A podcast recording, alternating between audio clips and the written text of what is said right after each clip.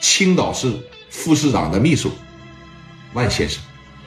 这个项目是他引进过来的，你在人家手底下做事，如果我得不到你们当地人的支持，你觉得像你们这种小帮派会有生存的机会吗？你们会有生存的空间吗？你把舌头捋直了，你把那袜子给我拽出来啊！我就告诉你一句话，我在青岛等着你，有能耐牛逼，你他妈就来！电话叭着一撂下，啊，等着呗。王群力来了。高的一站起来啊，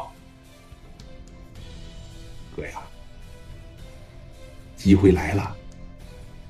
来什么机会了？横竖港方已经盯上你了，要来个不死不休了，非得要把张子豪这个事儿摆了。咱要不借着这个机会进军一下子房地产？咱就从拆迁做起，拆迁回迁，咱一块干了，怎么样？他不是过来整咱了吗？光跟他们打架有啥意思啊？从他们手里边把项目抢过来呀！上边不是已经默许了这个项目是他们做吗？他们不是老万找来的吗？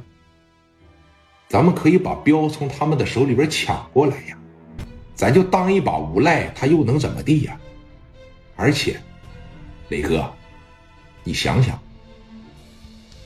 戴哥为什么这么有钱？啊？不也是掺和房地产吗？他在深圳不也盖房吗？他在北京不也有个赌场吗？游戏厅、夜总会只能让咱们挣点钱，但是咱们发不了财。咱们永远起不了家。如果咱们进军到这个房地产，你知道这些居民每年物业费都得掏多少钱吗？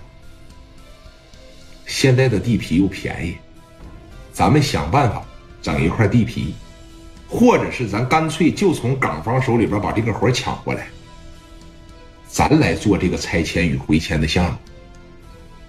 咱们从小都是在这块长大的，而且啊。他们港方那边派过来的强钳队态度非常的恶劣，这是南京下路那边啊，有目共睹的。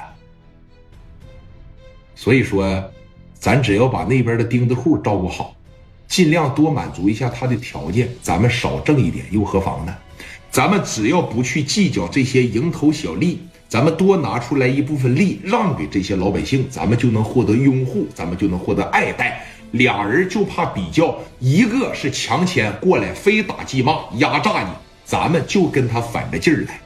明明拆一户咱能挣一万块钱，咱挣三千就行，那也是钱，而且头一回就当积累经验了，而且老百姓还说咱这个好，一旦咱受拥护了、受爱、受爱戴了，借着这个劲儿把港方他们打跑。